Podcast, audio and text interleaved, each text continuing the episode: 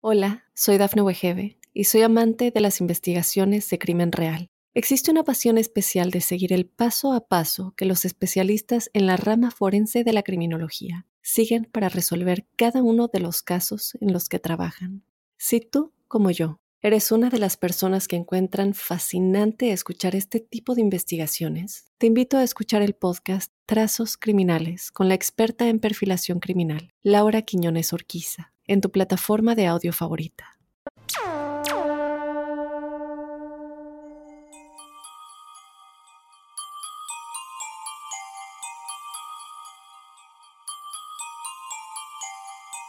Hola, hola, bienvenidos al episodio número 21 de La Huella OVNI. Muchísimas gracias por estar ahí escuchando episodio a episodio todo el podcast. Eh, yo soy Jorge Luis Zuckdorf. Eh, me dedico a hacer documentales, eh, he realizado muchos, muchos documentales de misterios, de ovnis en particular, y me ha tocado recorrer una enorme cantidad de países contando estas historias, y por eso un poco en este podcast he decidido eh, empezar a contar esta experiencia que yo tuve y un poco es eso, ¿no? Es este, ir respondiendo las preguntas que ustedes hacen en base a toda esta información que he ido investigando a lo largo de los años. Les quiero agradecer por estar ahí, les quiero agradecer por enviar preguntas, dudas, comentarios, eh, todo lo que quieran. En redes me encuentran en Instagram como arroba Jorge Luis oficial. En Twitter soy arroba Jorge Luis S 77. Y en este espacio nos comunicamos utilizando el hashtag numeral la huella ovni. Ahí todos estos comentarios, preguntas, todo lo que quieran eh, escribir para generar un feedback entre nosotros. Bueno, si les parece, arrancamos con este episodio número 21 de la huella ovni. Antes que nada, como siempre, gracias a, Héctor Rossi, gracias a, a, a May Martorelli, gracias a todo el equipo de Bebana por habernos dado la oportunidad de tener este espacio para poder comunicarnos entre todos, para poder intercambiar ideas y para tratar de ampliar los conocimientos de todos en relación al concepto de lo que es el fenómeno ovni, tanto en Argentina como en América Latina, como en el resto del mundo. Bien, hoy vamos a arrancar directamente con preguntas y respuestas. Tenemos varias preguntas y la primera que vamos a arrancar es una pregunta que hizo eh, hace unos días por las redes sociales, en, eh, Twitter exactamente, eh, con, en mi usuario con Jorge Luis WS-77, Lady Huesos. Ella preguntó, em, que es una pregunta suma, sumamente interesante. Preguntó por los seres o por los supuestos seres de otras dimensiones. ¿Se los considera alienígenas? ¿Se los considera, se los puede llamar extraterrestre? Pregunta. Y es una pregunta para pensar. Yo siempre creo que el lenguaje eh, lo dice todo y a veces dice mucho más de lo que pensamos.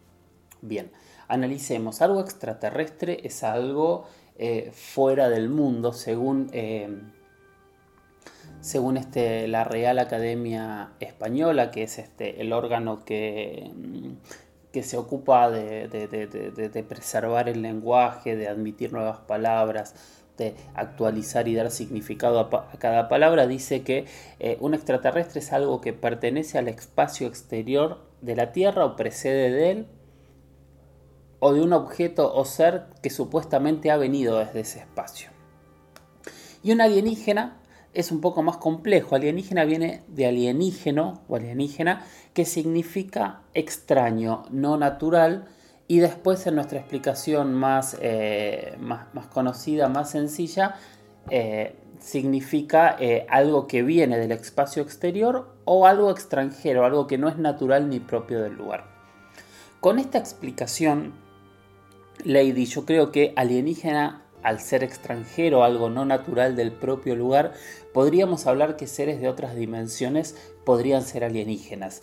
No extraterrestres creo yo porque en realidad cuando hablamos de en teoría, ¿no? porque nada de esto está realmente probado. Cuando hablamos de seres de otras dimensiones, en realidad estamos hablando de, eh, de seres que serían de, este mismo espacio, pero de un lugar distinto, de, otra dimensión, según las, eh, algunas teorías de, física cuántica y, diferentes este, físicos nos explican que en teoría habría muchísimas más dimensiones de las que el ser humano percibe. De hecho, eh, se habla de más de 70 dimensiones. Nosotros convivimos en cuatro, ¿no? En largo, ancho, profundo y tiempo.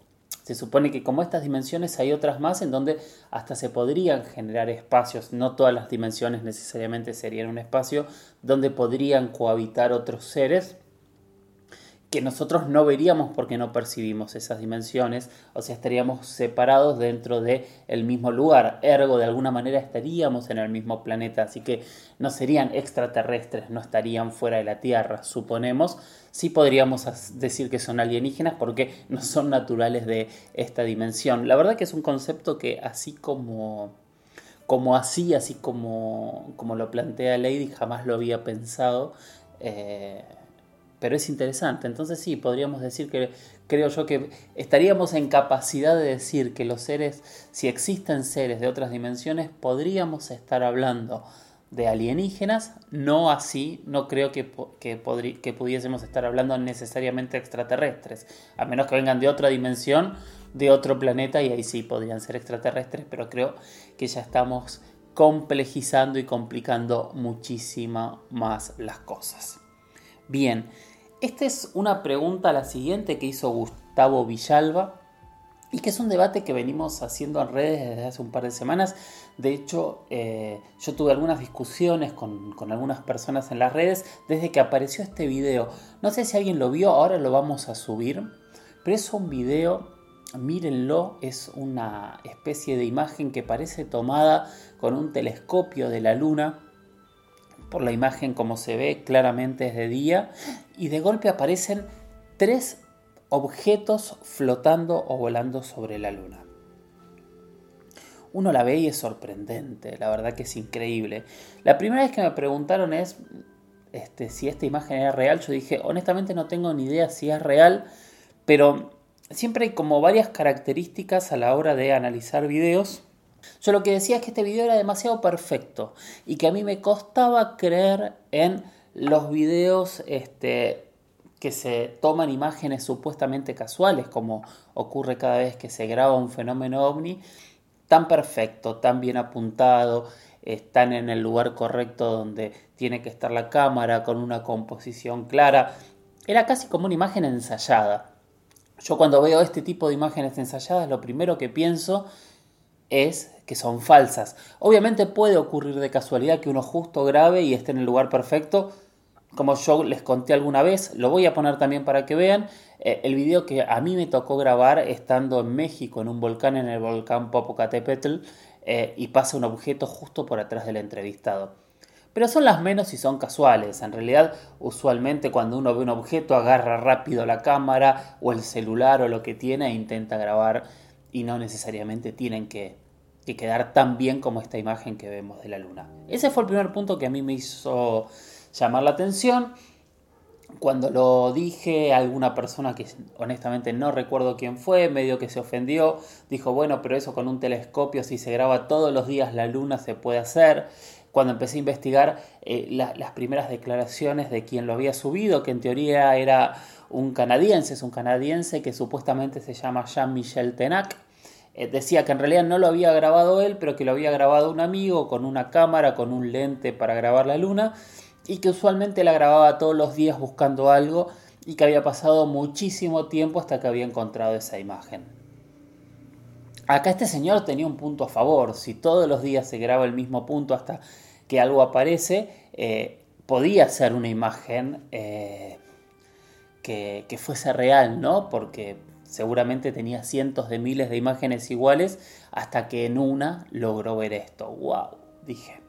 Y me puse a ver más la imagen y, yo seguía viendo cosas que me llamaban la atención y me puse a investigar en redes a ver qué opinaban diferentes personas. A mí lo primero que me llamó la atención, si vuelven a mirar la imagen en detalle, son las sombras de los objetos.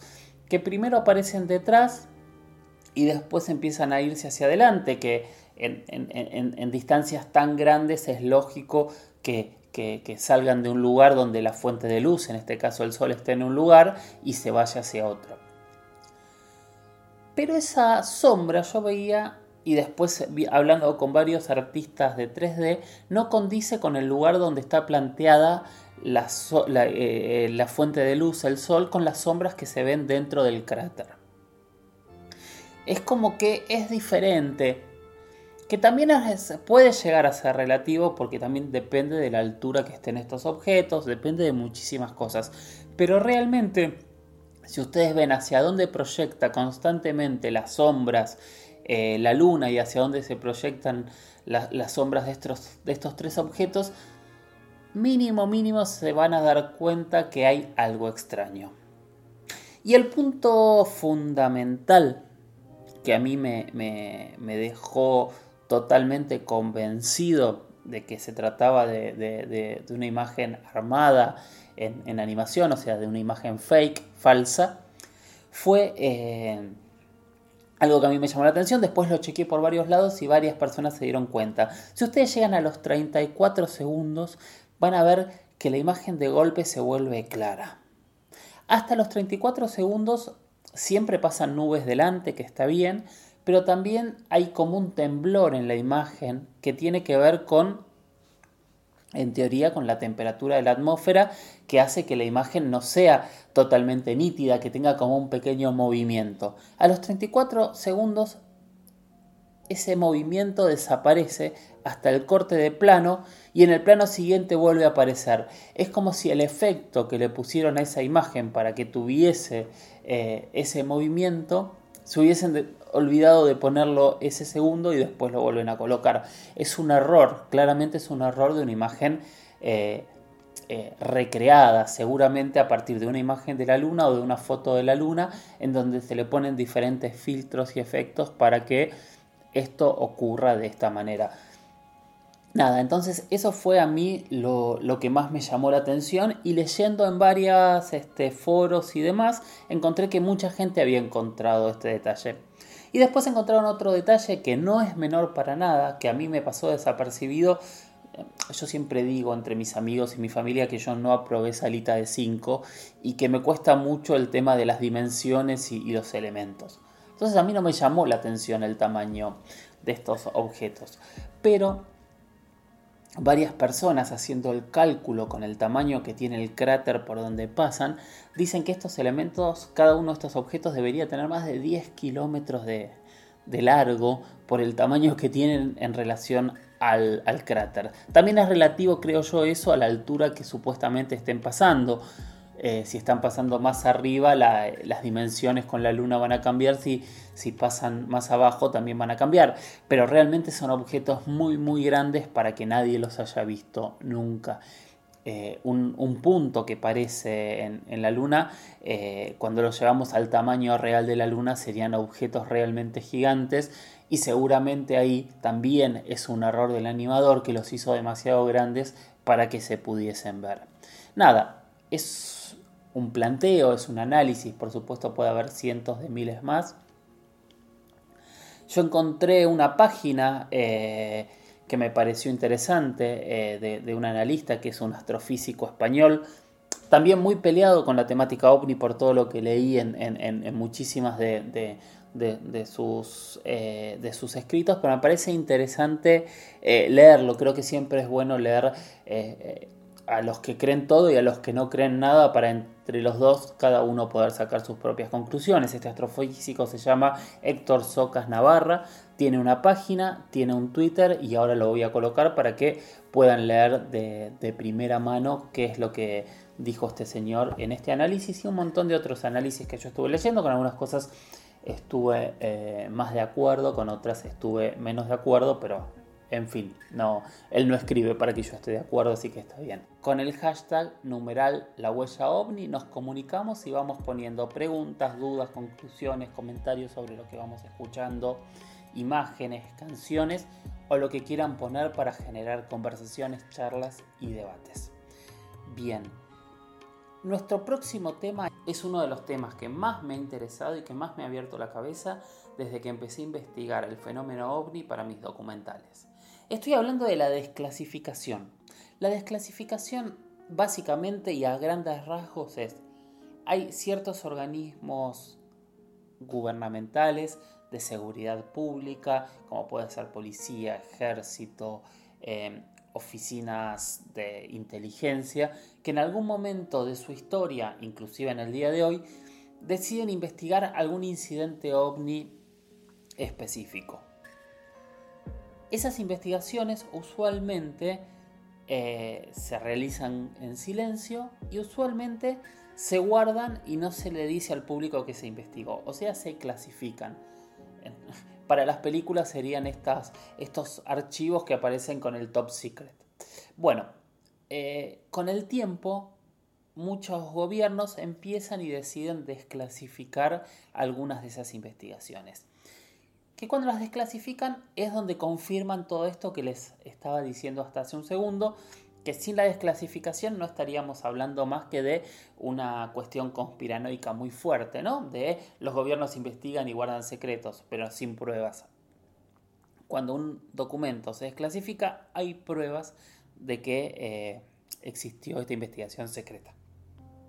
Bien, en Argentina, en las últimas semanas, eh, una persona que ya la conocemos, que es amiga del programa, que ya la hemos entrevistado, eh, que es Andrea Pérez Simondini, empezó a salir en diferentes medios de comunicación hablando de que había enviado a través de su grupo de Sephora eh, requerimientos a diferentes organismos gubernamentales de Argentina pidiendo la desclasificación de ciertas investigaciones, de ciertos informes ovnis. Bien, tuvo la respuesta, así que en cuanto supe que tuvo esa respuesta, la llamé por teléfono y le pedí si podíamos hacer una breve entrevista para escuchar qué le había contestado el gobierno argentino. Hola, soy Dafne Wegebe y soy amante de las investigaciones de crimen real. Existe una pasión especial de seguir el paso a paso que los especialistas en la rama forense de la criminología siguen para resolver cada uno de los casos en los que trabajan. Si tú, como yo, eres una de las personas que encuentran fascinante escuchar este tipo de investigaciones, te invito a escuchar el podcast Trazos Criminales con la experta en perfilación criminal, Laura Quiñones Orquiza, en tu plataforma de audio favorita. Hola Andrea, ¿cómo estás? Bueno, como sabemos todos hace varios días que vos y Sephora eh, son titulares de, noticias por todo este pedido de desclasificación de investigaciones ovnis que hiciste a diferentes oficinas eh, de seguridad y de defensa en Argentina. ¿Tuviste algún tipo de novedad?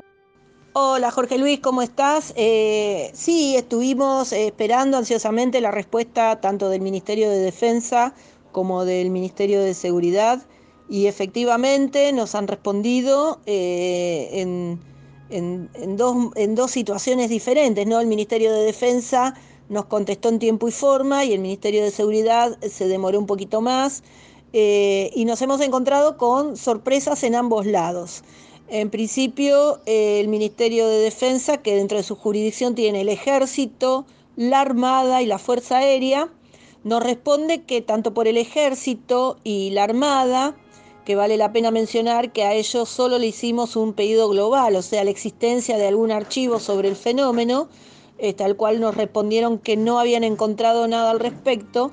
Y con respecto a la Fuerza Aérea, por primera vez eh, nos responden de que eh, reconocen, mejor dicho, la existencia de una comisión de investigación en la década del 80, encabezada por un capitán Augusto Lima, que eh, efectivamente llevó adelante investigaciones en el ámbito de la Comisión Nacional de Investigaciones Espaciales, que por entonces dependía de la Fuerza Aérea y por ende del Ministerio de Defensa, y que a partir del año 1991, con la creación de la Comisión Nacional de Actividades Espaciales, todo el material, incluyendo el archivo y las investigaciones, pasaron a la jurisdicción de ese organismo que depende del Ministerio de Ciencia y Tecnología.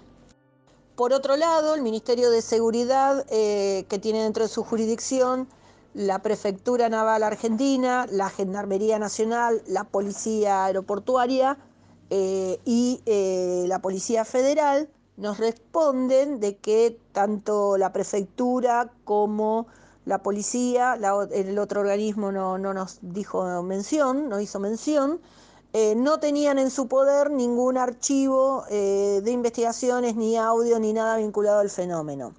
Y la Gendarmería Nacional responde de una forma muy empática, muy agradable, instándonos que sigamos eh, con nuestra iniciativa de la desclasificación a la cual adherían y que conocían perfectamente los casos que nosotros referenciábamos para la desclasificación, pero que por falta de datos eh, y buscando en, jurisdicciones aéreas de la fuerza, no habían podido encontrar archivos sobre los mismos, referenciando además que eh, las fuentes son los propios protagonistas de los hechos y que, bueno, sus dichos quedaban en, exclusiva este, eh, potestad de ellos mismos, digamos, que ante la falta de evidencia documental, ellos eh, lo que hacían era reconocer extraoficialmente los casos, pero no documentados. Así que esto fue eh, la contestación que nos llamó mucho la atención de la gente de la Gendarmería Nacional. ¿Y cuáles serían las conclusiones eh, tuyas en base a eh, estas respuestas que te han dado?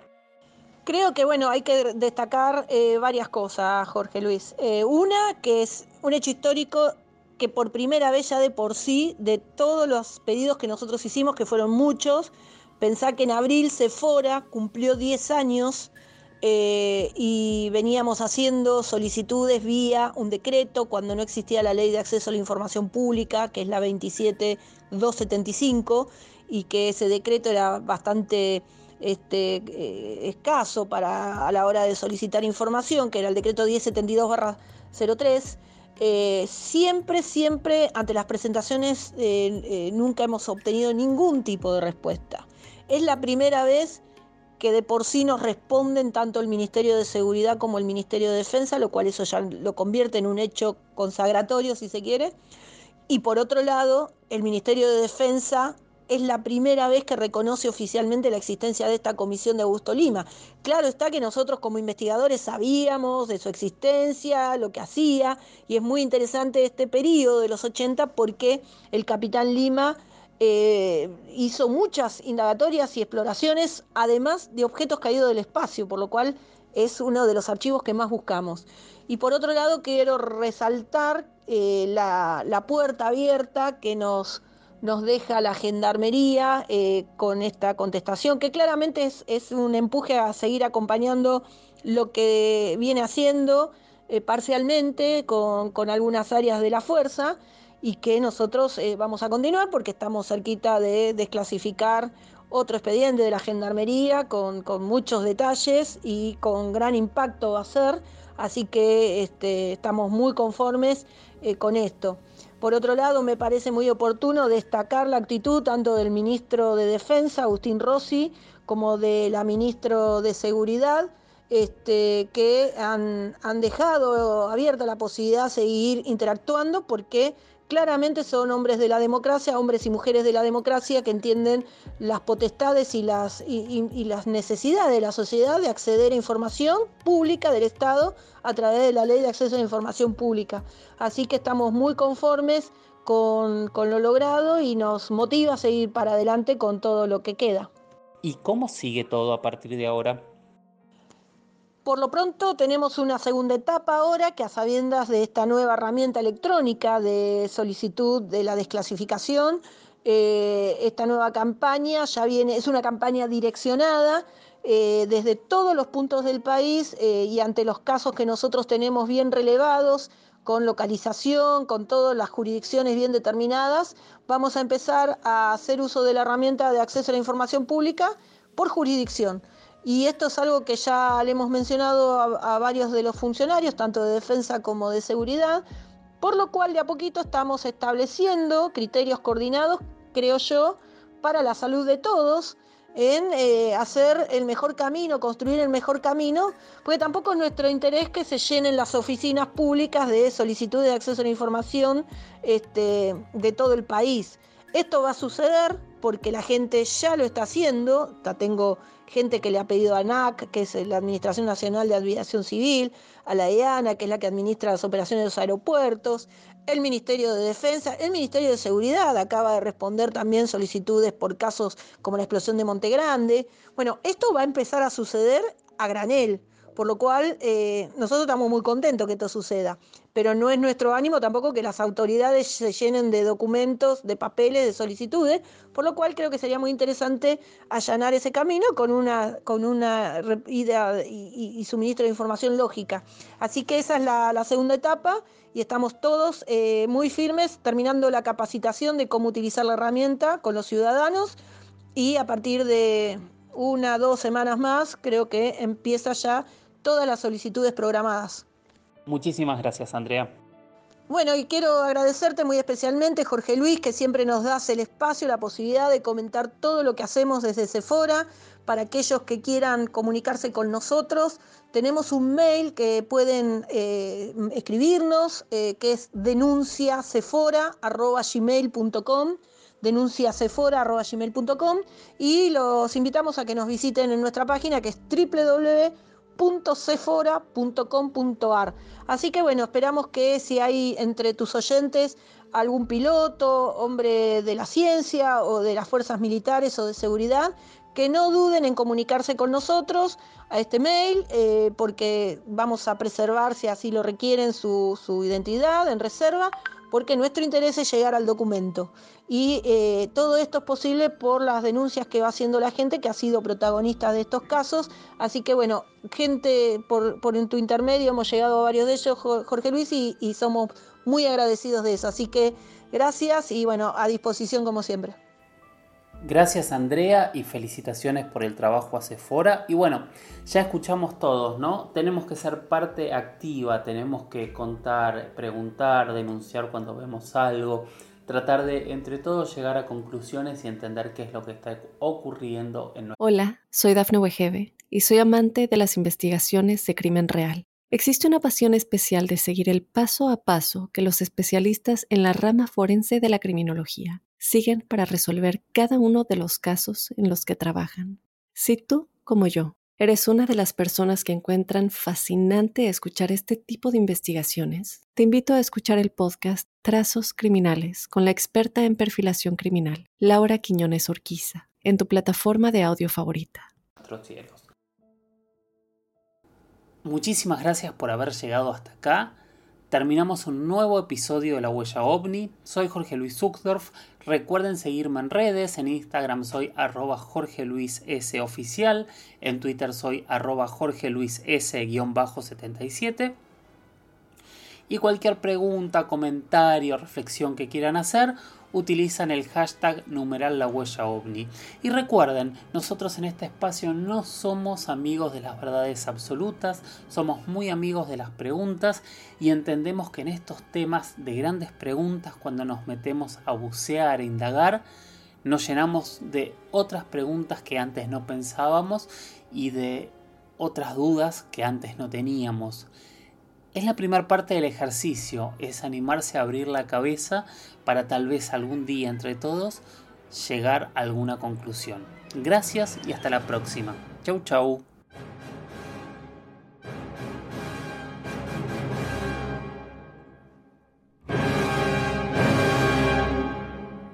Hola, soy Dafne Wegebe y soy amante de las investigaciones de crimen real. Existe una pasión especial de seguir el paso a paso que los especialistas en la rama forense de la criminología siguen para resolver cada uno de los casos en los que trabajan. Si tú, como yo, eres una de las personas que encuentran fascinante escuchar este tipo de investigaciones, te invito a escuchar el podcast Trazos Criminales con la experta en perfilación criminal, Laura Quiñones Orquiza, en tu plataforma de audio favorita.